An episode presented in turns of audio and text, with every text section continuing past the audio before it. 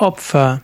Freie Übersetzung eines Kapitels aus dem Buch A Call to Liberation von Swami Chidananda.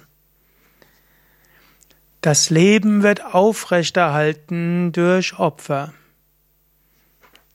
Was bedeutet Opfer im Leben eines spirituellen Aspiranten? Wofür sollte man Opfer bringen? Was bedeutet überhaupt sich aufopfern für etwas? Gibt es Grenzen, sich aufzuopfern? Und was soll das heißen? Leben wird aufrechterhalten durch Opfer. Darüber spricht Swami Chidananda in dem Buch Life is, in dem Kapitel Life is upheld by sacrifice aus dem Buch Call to Liberation. Swami Chidananda hat in einem Vortrag Folgendes gesagt. Das ganze Leben auf der Erde wird möglich gemacht durch Opfer. Alles Leben auf dieser Erde ist nur möglich durch den Prozess des Gebens, des Darbringens und des Opferns für das Höchste.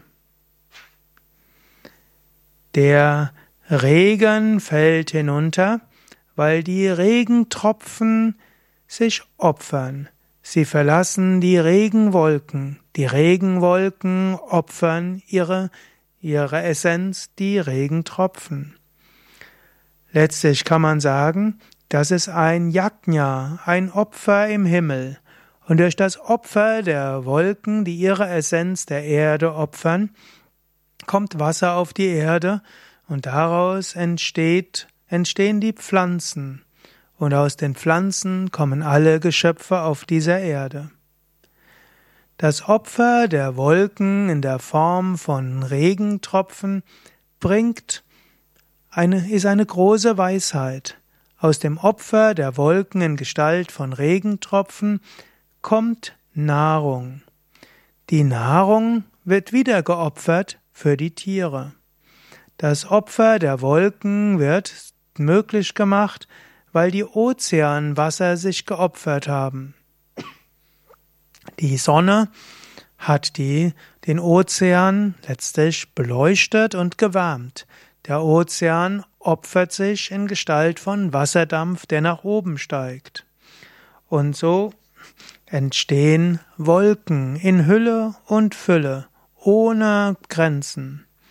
Und so kann man sagen, die Erde wird aufrechterhalten durch Opfer. Das, der Ozean opfert sich in Form von Wasserdampf. Der Wasserdampf wird zu Wolken. Die Wolken opfern sich in Form von Regentropfen. Die Regentropfen kommen auf die Erde. Die Erde opfert sich, opfert ihre Essenz und daraus entstehen Pflanzen.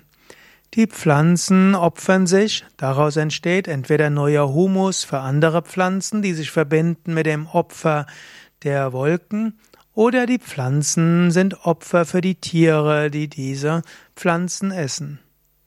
Und des Weiteren das Wasser ist ja nicht, kommt nicht alles nur auf die Erde für Pflanzen, sondern das Wasser opfert sich auch in Form von in die Erde, die Erde opfert das Wasser in Form von Flüssen, die Flüsse opfern sich in Form von Wasser für die Flussbewohner, aber das Wasser der Flüsse opfert sich weiter in den Ozean. Und so ist die ganze Erde ein kontinuierliches Opfer. Genauso gilt es aber auch, jeder Teil gibt auch von die, auf dieser Erde, gibt sich selbst hin, damit etwas anderes möglich ist. Das Leben und alles Lebendige ist letztlich eine Frage des Opfern und Weitergeben. Und in diesem großartigen Opfer, Yajna, ist die ganze Schöpfung. Und auch der Mensch ist Teil der Schöpfung. Für den Menschen opfert sich so viel. Und umgekehrt, der Mensch sollte sich auch bewusst sein, er ist auch ein Opfer. Und wenn du dich selbst Gott opferst, der mehr ist als alles andere, der alles in allem ist, dann wirst du auch erkennen, Gott selbst opfert sich für dich. Und dann weißt du, du opferst dich für Gott und Gott opfert sich für dich. Gott wird dich befreien von allem, was dich bindet. Gott wird dich befreien von allen Fehlern, allen Sünden, allen Unvollkommenheiten, alle Irrtümer. Gott wird dich befreien, indem Gott sich selbst opfert, als er selbst in der Form von Befreiung, von Erleuchtung, von höchster Vollkommenheit. Das ist die ewige, das ewige Versprechen Gottes. Opfere du dich für mich, ich werde mich für dich opfern. So ist also das ganze Leben durchdrungen durch den Geist von Yajna, des Darbringens seiner selbst für das Wohl von allem anderen. Das Leben wird aufrecht erhalten und äh, beibehalten. Das Leben ist überhaupt möglich gemacht. Das Leben wird gesegnet durch den Geist von Yajna, dem Geist des Opferns. Jemand, der diese Wahrheit verwirklicht, die das ganze Leben durchdringt, dieser kann letztlich den Kreislauf des Yajnas, des Opfers, weise nutzen. Indem man alle an anderen Nutzen schenkt, schenkt man sich auch selbst Nutzen. Opfere dich auf für andere und du wirst vom kosmischen Opfer Nutzen ziehen. Indem du aber diesen Kreislauf äh, unterbrichst, indem du diesem Gesetz des Gebens und Empfangens, des Opferns und Offers bekommen, äh, letztlich nicht folgst, indem du selbstsüchtig wirst und selbstzentriert wirst, indem du willst, dass die Welt dir alles darbringt für deinen Nutzen, dann ist das alles ein trauriger Fehler und der wird in Stagnation, Leid und Schmerz enden. Yajna, Opfern, ist ein Prozess, der immer weitergeht. Yajna ist eine ewige Bewegung nach Frieden, Freude und Vollkommenheit. Indem du diesen Kreislauf unterbrichst und nur willst, dass alles für dich da ist, trennst du dich vom Rest. Und Trennung heißt Leiden. Bringe dich nicht entgegen dem kosmischen Gesetz, widersprich nicht dem kosmischen Gesetz, widersprich nicht dem Willen Gottes. Werde Teil dieses Kreislaufs von Yajna, Opfern, Darbringen. Wenn du nur für dich selbst da sein willst und nur nimmst, dann lädst du selbst Armseligkeit, Unruhe, Enttäuschung und Frustration ein. All das resultiert nur von einem fehlerhaften Verständnis des, des Lebens. Indem du Gutes für andere wünschst und dich für das Gute einsetzt, wird Welt dir das geben, was du brauchst. Diene anderen, diene Gott, diene der Schöpfung, diene dem Universum. Und alles wird dir zukommen. Daher haben uns unsere Vorfahren gelehrt, nicht für unser eigenes Wohl zu beten, nicht für unsere eigene Fülle und Gesegnetheit, sondern für andere. Mögen alle glücklich sein. Loka samasta sukhino bhavantu, savesham swasti bhavatu. Mögen alle glücklich sein. Mögen alle Wohlstand haben. Mögen alle Fülle haben. Mögen alle frei von Leiden sein, mögen alle das erfahren, was segensreich ist, möge niemand Sorgen an Sorgen leiden, mögen alle Frieden haben.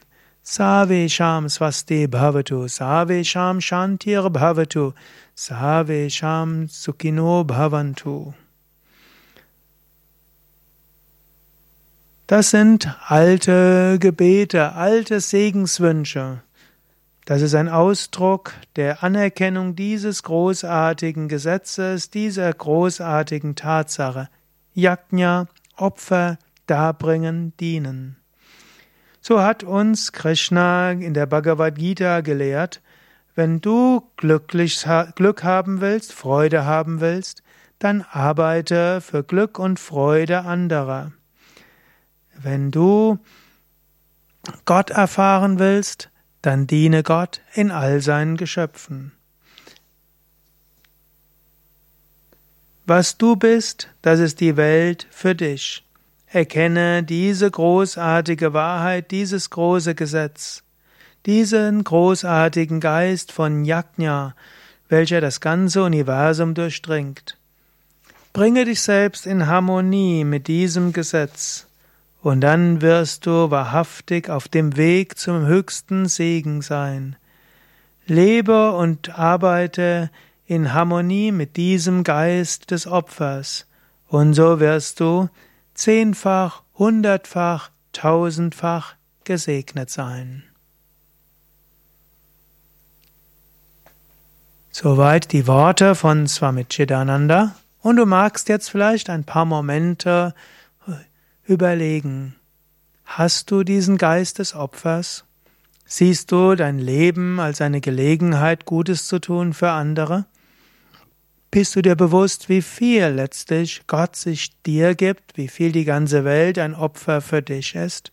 Und bist du bereit, selbst Opfer zu bringen für andere? Das Originalkapitel findest du übrigens in dem Buch A Call to Liberation, was du kostenlos herunterladen kannst auf chidananda.org oder auch als Buch bestellen kannst auf shivanandaonline.org. Mein Name Sukadev von www.yoga-vidya.de